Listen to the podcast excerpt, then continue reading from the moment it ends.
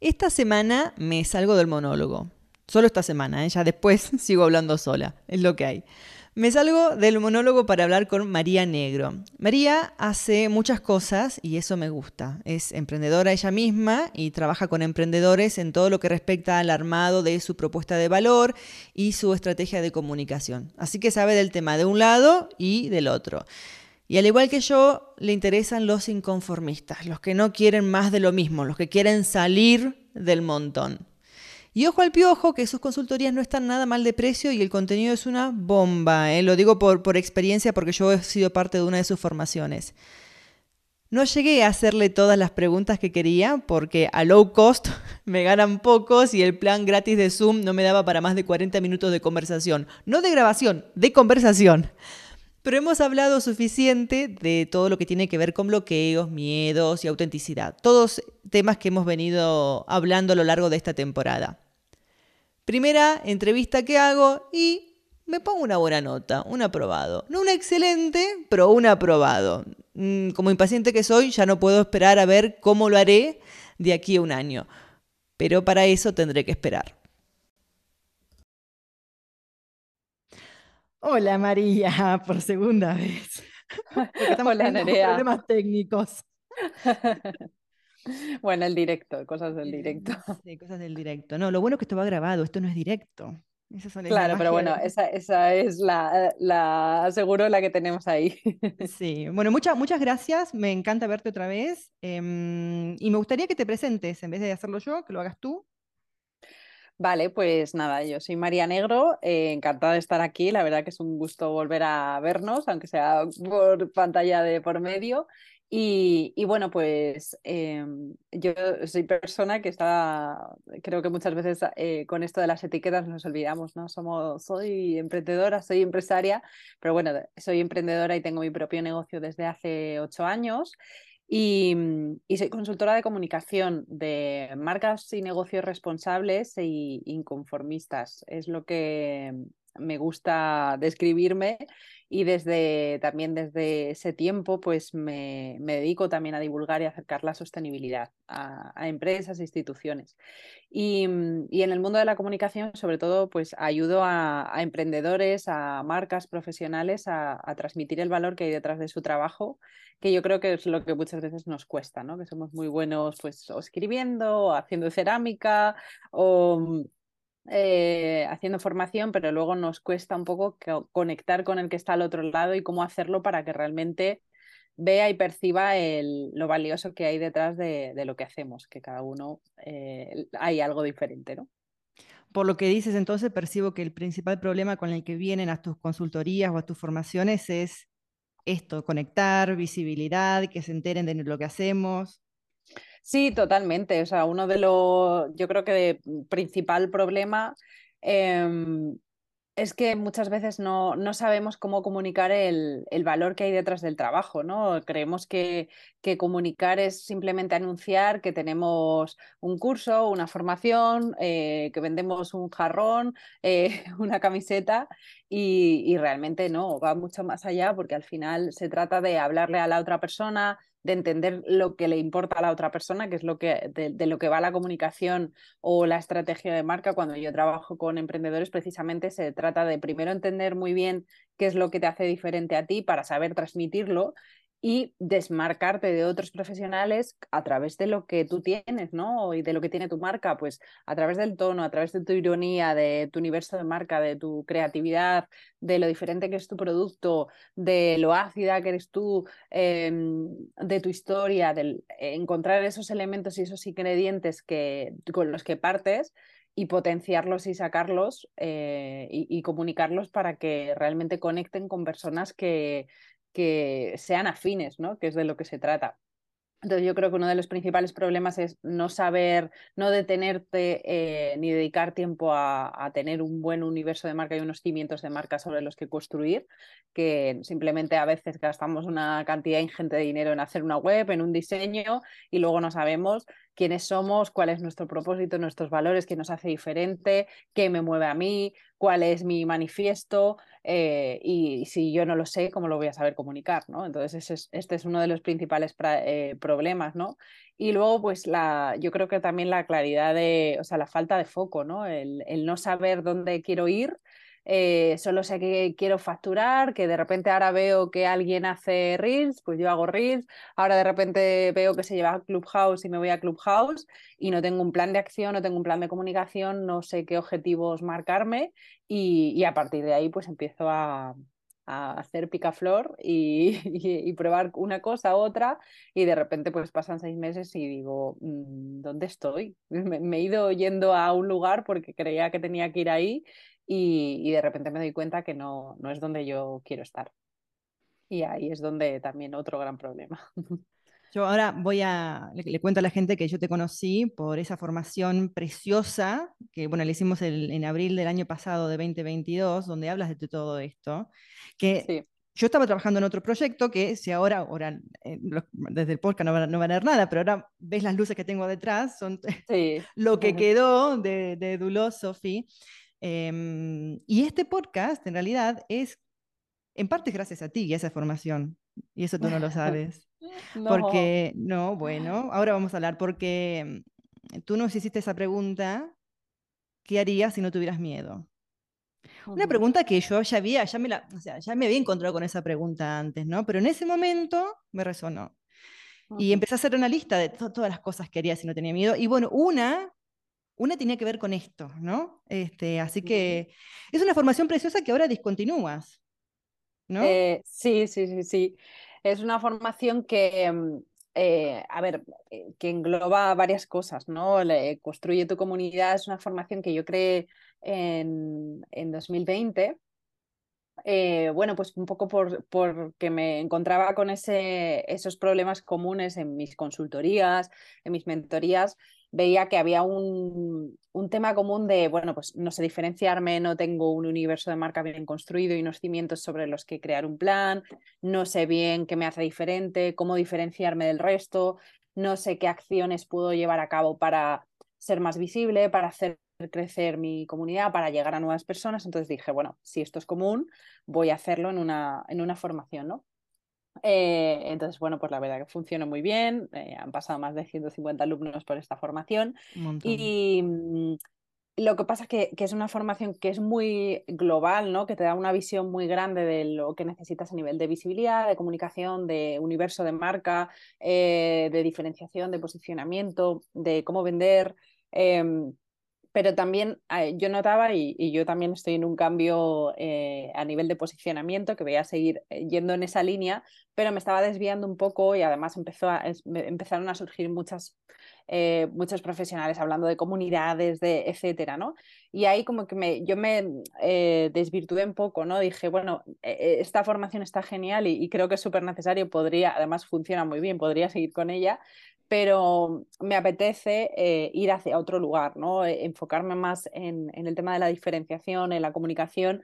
Em, ir hacia ahí, en, vez de tanto de las comunidades, ¿no? que, creo que además estaba un poco eh, como desvirtuando de muchas personas utilizando esas palabras y, demás.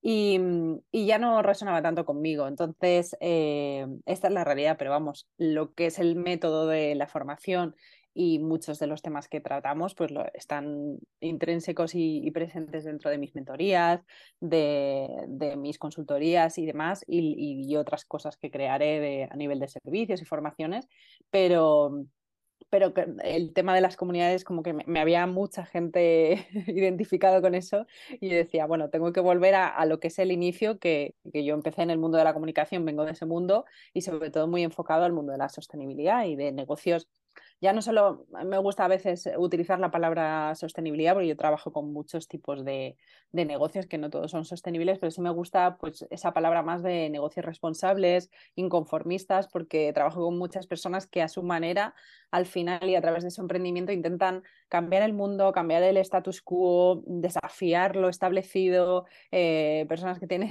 proyectos feministas, que, o sea, que, que realmente de alguna manera eh, se intentan salir de, la norma, ¿no? Y a mí eso pues conecta mucho conmigo y hacia ahí es donde quiero ir y, de hecho es el gran trabajo que suelo hacer en, consultorías y mentorías. Ahora acabo de terminar varios procesos de, de mentoría que, en los que estamos trabajando durante tres meses con varias sesiones en el que nos metemos ahí en los cimientos, de, le damos la vuelta al calcetín al proyecto y, y, y pasas de, he trabajado con gente que tenía, había pasado de cambiar de posicionamiento, perdón, que se ha oído un email, em, em, he trabajado con personas que, eso, que cambiaban eh, y pasaban de un posicionamiento de decir, estaba en este nicho de la salud y ahora quiero ir aquí, eh, no sé quién soy ni qué tengo diferente y empezamos a rascar, rascar hasta que quedamos con, eres esto, eh, esto es todo lo que confluye y, y, y, a partir de aquí realmente se transmite y se percibe desde fuera el gran valor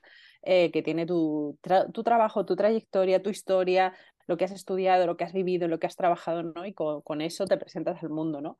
Pero sobre todo tú, sabiendo muy claro quién eres y, qué te hace diferente. Y a partir de ahí ya empezamos a construir un plan de acción a nivel de comunicación, un calendario editorial, un calendario comercial para establecer muy bien qué vas a vender, en qué momentos del año y salir de ahí con un, un calendario de acciones estratégicas que te permitan pues crear colaboraciones, eh, saber qué vas a hacer para vender, qué vas a hacer para destacar y, trabajar tu autoridad, para llegar a nuevas personas, pero siempre y no perdiendo de vista tus objetivos y quién eres, ¿no? No, dejar de ir por modas.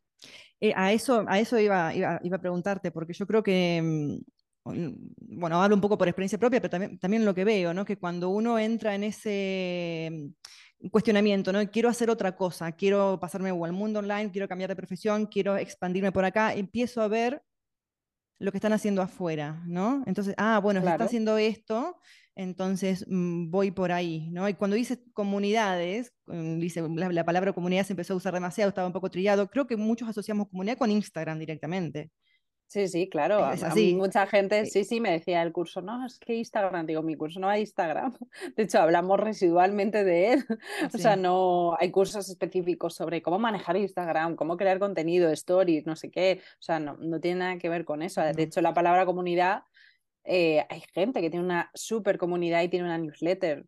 Hay gente que tiene una super comunidad eh, online y, al final una comunidad online es unas personas fidelizadas y comprometidas contigo y tu marca. Ya sea en un podcast, ya sea en una newsletter, ya sea en un evento presencial. Hay gente que de repente hace eventos presenciales al año y la gente va ¿va? Porque hay unas personas que te siguen, que se identifican contigo, con tus valores. Eso quiere decir que has hecho muy bien un trabajo de estrategia de marca, de diferenciación, de conexión con la persona que está al otro lado, de vínculo, y realmente hay una fidelidad para que, si, y, lo habremos visto, yo sigo marcas que que empezaron, por ejemplo, creando contenido en Instagram, ¿no? Y luego de repente sacaron productos como tipo merchandising, ¿no? Luego sacan libros, luego se mandan a, se pasan al mundo del podcast gente que de repente venía del mundo del maquillaje y se pasa al coaching. ¿Y por qué la gente sigue ahí? Hay habrá una parte que, de gente que se pierda por el camino que esté muy asociada a lo específico, ¿no? Al tema. Pero lo normal es que la gente te siga a ti, sobre todo si hablamos de pequeñas marcas y de marcas personales. Ahí está, está donde está el gran poder y lo que este es otro gran error que, que, muchas veces la gente que trabaja conmigo viene y se nos olvida es que tenemos un gran poder al tener una marca personal y pequeña y no lo sabemos utilizar, no le sacamos partido. O sea, tú tienes que entender que casi es anecdótico lo que, lo que vendemos. Eso no quiere decir a que ahora no lo descuidemos ¿no? y vendamos una patata, sino hay que, evidentemente tú tienes, pero ¿por qué hay gente que tiene muy buenos productos y servicios y no vende? Pues porque no es por eso, sino por todo lo demás. Pues porque a lo mejor tú no estás comunicando, la gente no está conectando contigo, no te estás mostrando, no está entendiendo qué, tiene de valioso o diferente lo que tú ofreces con respecto a otro. Si es que, ahora cuánta gente hay del mundo de comunicación o si comparamos una camiseta con otra, pues luego no hay tanta diferencia. ¿Por qué al final acabas comprando una? Pues porque es esa persona que es que me cae bien, es que me encanta, es que mira que, que me encanta seguir sus stories y al final, pues el día que te enseña la camiseta, pues la compras porque te, porque te gusta. Es que yo creo que cuando emprendemos hay tanta información hoy sobre cuáles son las mejores las estrategias, los tips, los 10 pasos para, entonces terminamos haciendo todo en base a lo que estamos leyendo, que otros han hecho, que sugieren, que son consejos muy generales, que ahí están, un poco nos, nos, eh, nos separan de nuestra identidad y terminamos haciendo más de lo mismo. ¿No es cierto? Entonces, tú, lo, que me estás diciendo básicamente es que en esencia tenemos que conectarnos con nosotros mismos, con lo que somos, y no seguir tanta, tanto blog y tanta... Que, a ver, que no son malintencionados los consejos que uno encuentra en, en, un blog de, no sé, de redes sociales, pero bueno.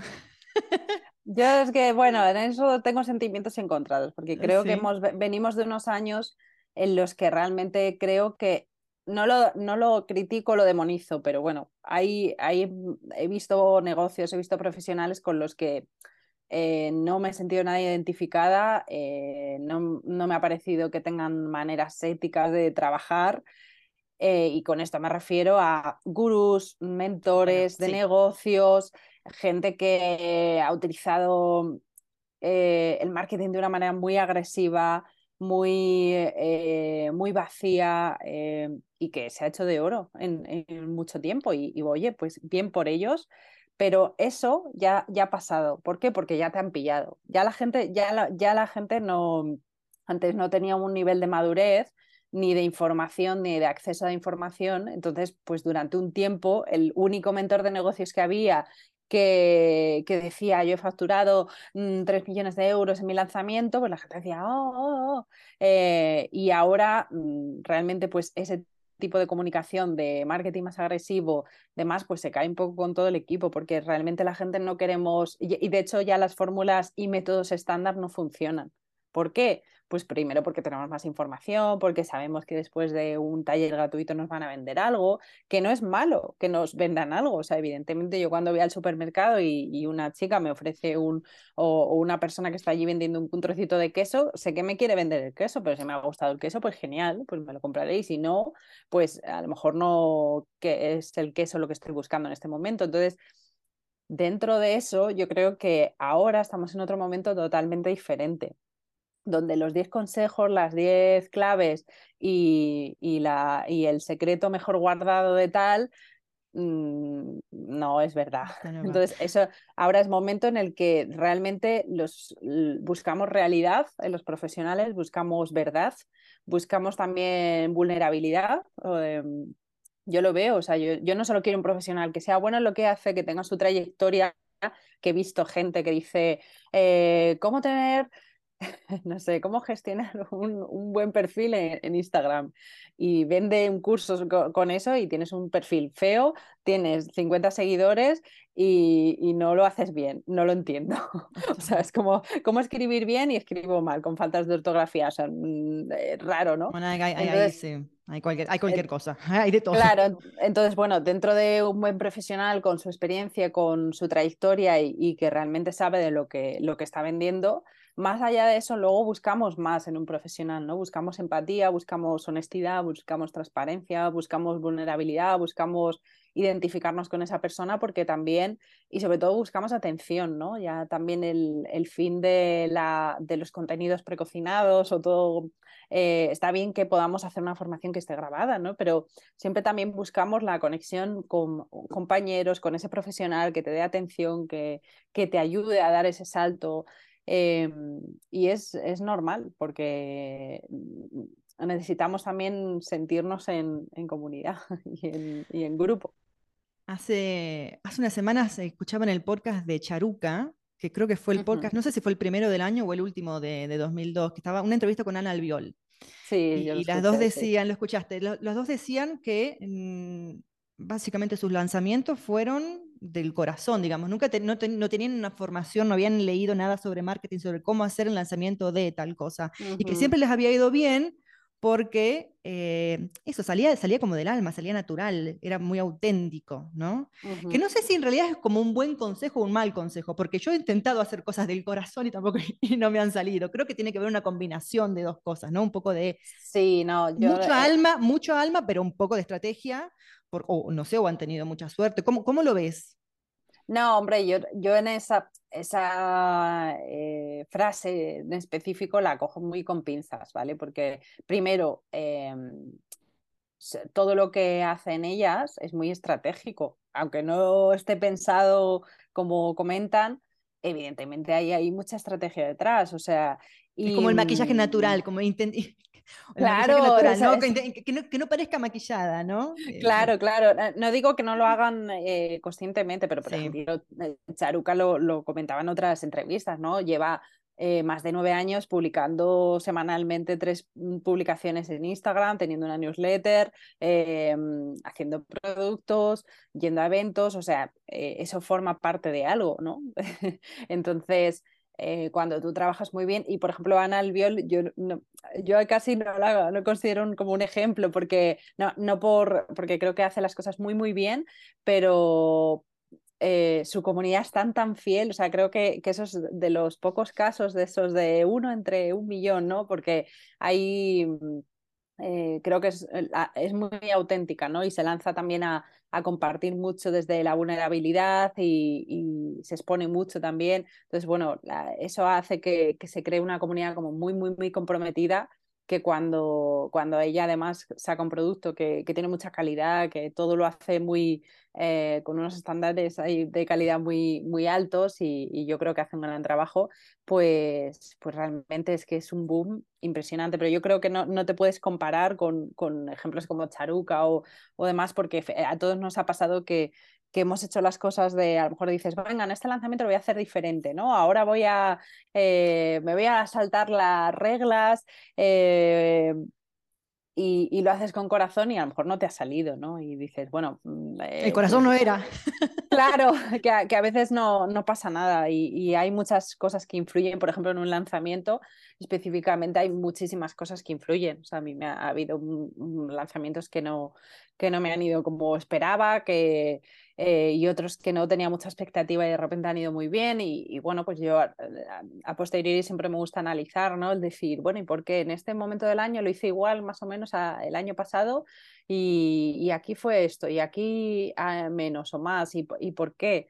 Eh, entonces, bueno, hay muchas veces que es las circunstancias, también la madurez de un mercado, eh, lo que te decía, ¿no? Pues al principio yo recuerdo que la primera vez que lancé Construye tu comunidad fue un boom, o sea, fue brutal, que si hubiera tenido más medios de haber invertido en publicidad, haber captado más gente, pues para, por ejemplo, para ese taller gratuito, o sea, si lo hubiera hecho de otra manera más amplificado, en vez de eh, no sé si la primera edición creo que fueron como 45 personas, ¿no? Que teniendo en cuenta que eran la primera edición con dos grupos y demás, salió súper bien. Y, ya te digo que haciendo un lanzamiento medianamente eh, de medios a nivel, pues muy austero, ¿no?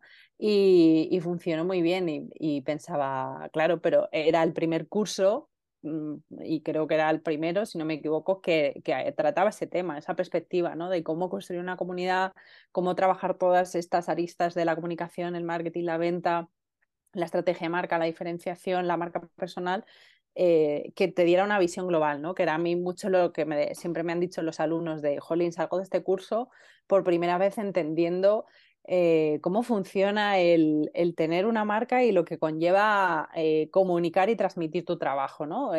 yo muchas veces pensaba que era storytelling, muchas veces pensaba que era poner cuatro posts en Instagram y te das cuenta de todas las posibilidades y de todas las áreas que hay que conjugar para, para hacerlo, ¿no? Para tener, para tener una marca. es que, ahí está, es que ahí está otra vez. Vamos al blog, vamos a ver, vamos al, al, al, material teórico que está en internet de cómo mandar una marca, te dice todo esto, los tres posts en Instagram, el, bueno, y, al final después nos mm. encontramos con que no funciona. María, yo me acuerdo que en, la, en tu formación hablábamos, hablábamos mucho de, de bloqueos y miedos a la hora de más que nada de, plantearte como marca personal, ¿no? O como líder de tu marca comercial. ¿Cuáles son los principales miedos y bloqueos que, ves en los emprendedores? Em, pues hay, hay bastantes, ¿no? Pero mm, yo principalmente trabajo con mujeres, entonces también las mujeres tenemos unos miedos específicos que vienen asociados al género, pues porque nos han ya desde pequeña nos han dicho que mejor calladitas pues estamos más guapas, que, que no destaquemos, ¿no? Que... Entonces, pues hay un miedo grande a, a mostrarse, a exponerse, para empezar, ¿no? Que yo creo que, por ejemplo, muchos hombres emprendedores no tienen tan arraigado eh, o les da más reparo hablar eh, delante de una cámara, exponerte, mostrar tu imagen, tu cara, eh, no sé, mostrarte tú, ¿no? Como marca. Em, y este es un gran, es un gran miedo, el, el, de repente que te pongas delante, ¿no? Y que pues, tu prima o tu tío en la comida del domingo, te, en una cena de Navidad, ay, te he visto en stories. Y tú, sí, es que es mi trabajo, ¿no? Entonces, em, ese tipo de, de, miedo pues está ahí, ¿no? A la mirada ajena, em, ¿no? Al juicio, a cómo te vean. Al juicio, a la crítica, yo creo que eh, serían como diferentes. Uno primero a exponerse, a, dar ese paso de entiendo que tengo que mostrarme yo porque si no, eh, no, al principio no le ves sentido y a mí me pasó, ¿no? Yo al principio, a pesar de que me gusta comunicar, que, que estoy cómoda, que no, pero al principio me daba mucho miedo, era tímida, decía, pero ¿por qué tengo que aparecer yo, no? No ponía ni una foto en la web. tan cómodos estamos, tan cómodos estamos detrás de la cámara. Claro, decía, bueno, yo... bien así. Pero luego de repente dije, no, no, es que es verdad que esto, además hice el cambio a marca personal del hervidero de ideas y dije, no, es el momento. Entonces empecé a salir, claro, fue brutal el cambio que como la gente te empieza a llamar por tu nombre, te escribe, de, hecho te, te, anima, se anima a dejarte un comentario, a contactar contigo, a proponerte algo porque se ve y, y, y ha visto a la persona que está detrás somos, más proclives a hablar a alguien cuando le has visto, ¿no? Cuando dices, ay, hola Nerea, sé, cómo eres, te he visto, te sé a, que si sé que hay un ente y no sé quién está detrás, si me, hay una persona o diez, si cómo es, cómo habla, porque no la he visto, ¿no? Entonces, el miedo a mostrarse es uno, pero el, el segundo también diría que evidentemente es el miedo al juicio, a la crítica, a que haya un hater, ¿no? A, a que de repente a hacerlo mal, ¿no? Y, que de repente todo el mundo lo vea. Entonces, esos son miedos y luego pues también hay miedos asociados al éxito también, a que te vaya bien, a que si va muy bien. Claro, que si me va muy bien me van a dejar de querer, si me va bien em, no voy a saber gestionarlo, me va a sobrepasar. La presión, la presión del éxito, ¿no? La presión del éxito, claro. O si me ha salido algo muy bien una vez, eh, que eso le pasa a mucha gente, ¿no? Una colección de moda fue muy bien, o saqué un libro y funcionó muy bien, y ahora escribo el segundo. y si no va tan bien como el primero. Entonces, eh, el morir del éxito, ¿no? No saber gestionarlo, esto también pasa, ¿no? Que de repente te ha ido algo de repente y te ha abrumado porque de repente antes conseguías 20 personas para un curso y, de repente se han apuntado 200, ¿no? Y dices, ¿y ahora? ¿Qué pasa? ¿Y ahora qué hago? Sí. ¿Y ahora qué hago? Eh, a, nivel personal hay algo muy bonito con, con lo de superar miedos, ¿no? Porque una vez superado un miedo, ¿no? Es como uno está en un peldaño un poco más arriba de la vida, del desarrollo personal y, profesional también, ¿no? Entonces, bueno, a ver, ¿y ahora qué otro miedo puedo superar? Entonces subo un, subo un escaloncito más y al final te das cuenta que por haber superado esos miedos, te das cuenta que eres mucho más grande de lo que pensabas y que puedes alcanzar cosas mucho más grandes de las que pensabas, porque muchas veces decimos, yo nunca voy a llegar a ser como tal o como cual, ¿no? Vamos a hablar de charuca o de lo que sea, nunca voy a... Y no, si no das el primer paso, ¿no? El primer escaloncito y nunca vas a llegar ahí. Evidentemente, ¿no? Pero es, es, el primer paso y después el segundo y el tercero y dale, y seguí, seguí, seguí.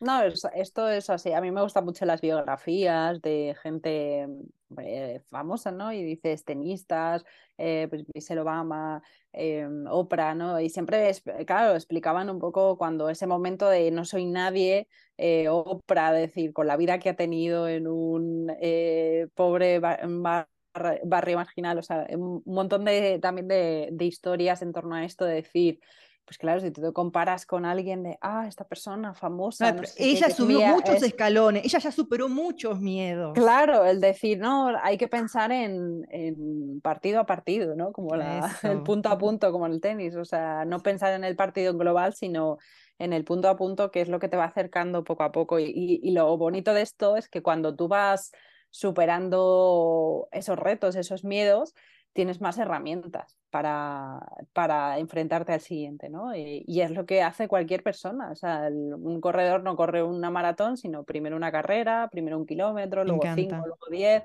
Y esto es igual, la primera vez que das un mini taller con 10 personas te da pavor, pero luego eres capaz de hacerlo con 20, con 30 y, y a lo mejor hasta 500. Y, y, sigues estando nerviosa y sigue dándote miedo, que luego la gente dice, pero es que ya no te da miedo. Sí, el miedo siempre está ahí. De hecho, cuanto más grande es el reto, pues mayor es el miedo. Pero tienes más confianza porque ya lo has vivido y sabes que puedes. Más, y más herramientas, eso es. Sabes que, que detrás de ese primer miedo o sea, yo creo, yo le identifico esta, esta eh, frase, creo que se la oía Sola Aguirre, que, que, muchas veces habla de eso, ¿no? Que, que, dice, el miedo está ahí, pero sabes que el miedo, los nervios, todo ese trabajo posterior es un, es un indicador de que te importa lo que estás haciendo. Entonces, eso es bonito y dices, pero no me va a paralizar.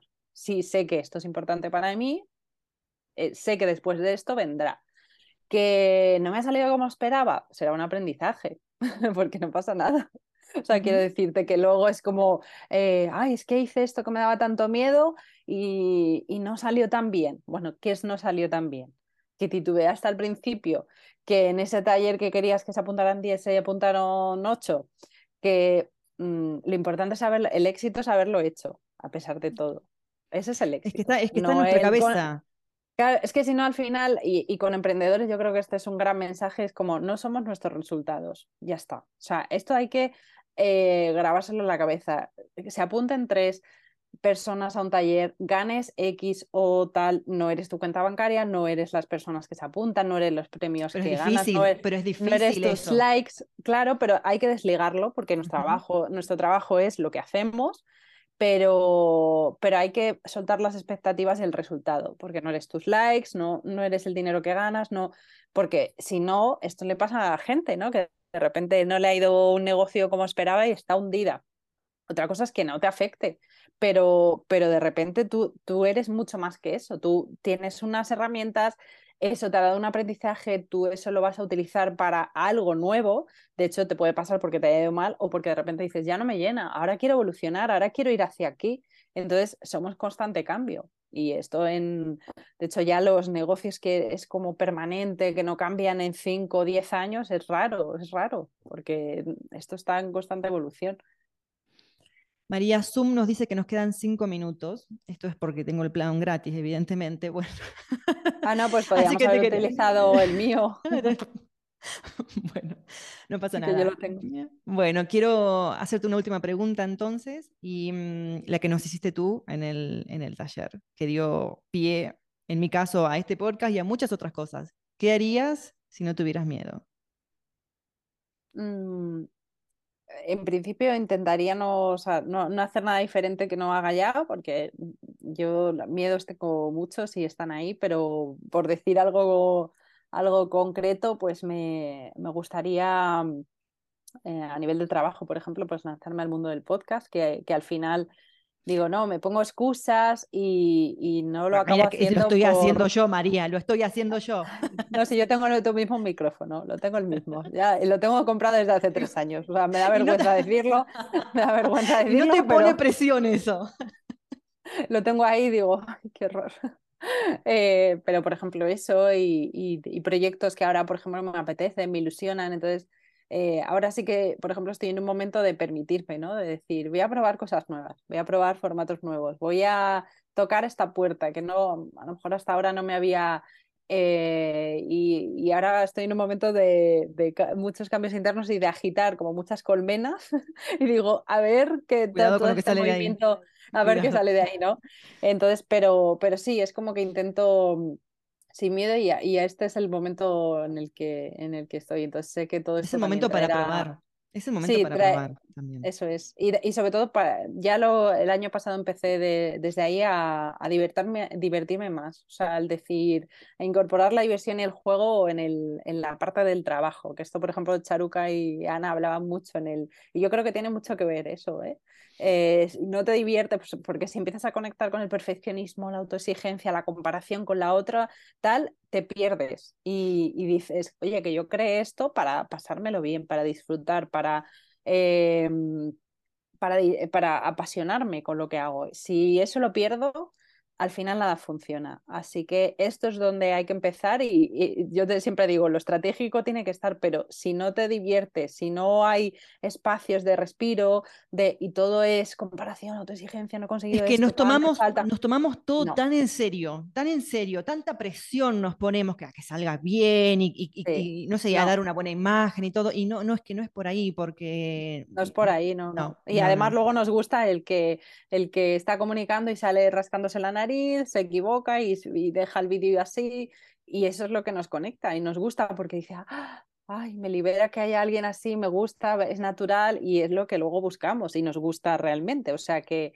que ahí es donde hay que ir, lo que pasa que hay ese proceso de, ¿cómo voy a poner yo un vídeo que me haya equivocado, no? Yo, pues, es un ejercicio, pero yo le invito a todo el mundo a que lo haga, ¿no? El decir, cuelga un vídeo que te hayas equivocado, no pasa nada. El siguiente saldrá mejor, pero cuelga, atrévete a colgar uno para quitarte esa presión como ejercicio, ¿no? Para ti, de quitarte esa presión y autoexigencia de no pasa nada. El, siguiente saldrá mejor, pero gracias a ese ya ha empezado. Y, igual que el podcast, ¿no? Dices, eh, gente que me decía, no, es que el primer episodio, es que no me quedó como, claro, pues... A ver. Escucha el primer podcast de Charuca o el primer vídeo de alguien que lleva vídeos en YouTube. Seguramente ese vídeo sea patético, o sea, bueno, patético, entiéndeme, pero en comparación con calidad de imagen, de cómo hablas, estoy segura que será, eh, pues vamos, eh, de risa, incluso a esa persona le despertará risa de, ay, madre mía, cómo, cómo hablaba, ¿no? pero claro, ¿cómo no, ¿cómo no va a ser? Hay que dar el primer paso, hay que dar el primer paso, después Hay que dar el primer paso. María, si alguien se quiere contactar contigo por eh, consultorías, ¿cómo puede hacerlo? Sí pues eh, para trabajar conmigo en consultorías, mentorías, eh, informaciones eh, en soymarianegro.com y mi usuario en Instagram es soymarianegro. Aunque yo desde hace un tiempo ya no estoy tan activa en Instagram, no sé cómo estaré presente ahí porque eso es algo que todavía tengo que descubrir, pero siempre estoy muy activa en la newsletter, así que ahí a través de Soy María Negro pues pueden suscribirse y encontrarme allí. Muy bien, muchas gracias María. Gracias. Ha un gusto. Ha sido un placer. Gracias a ti. Gracias. Chao.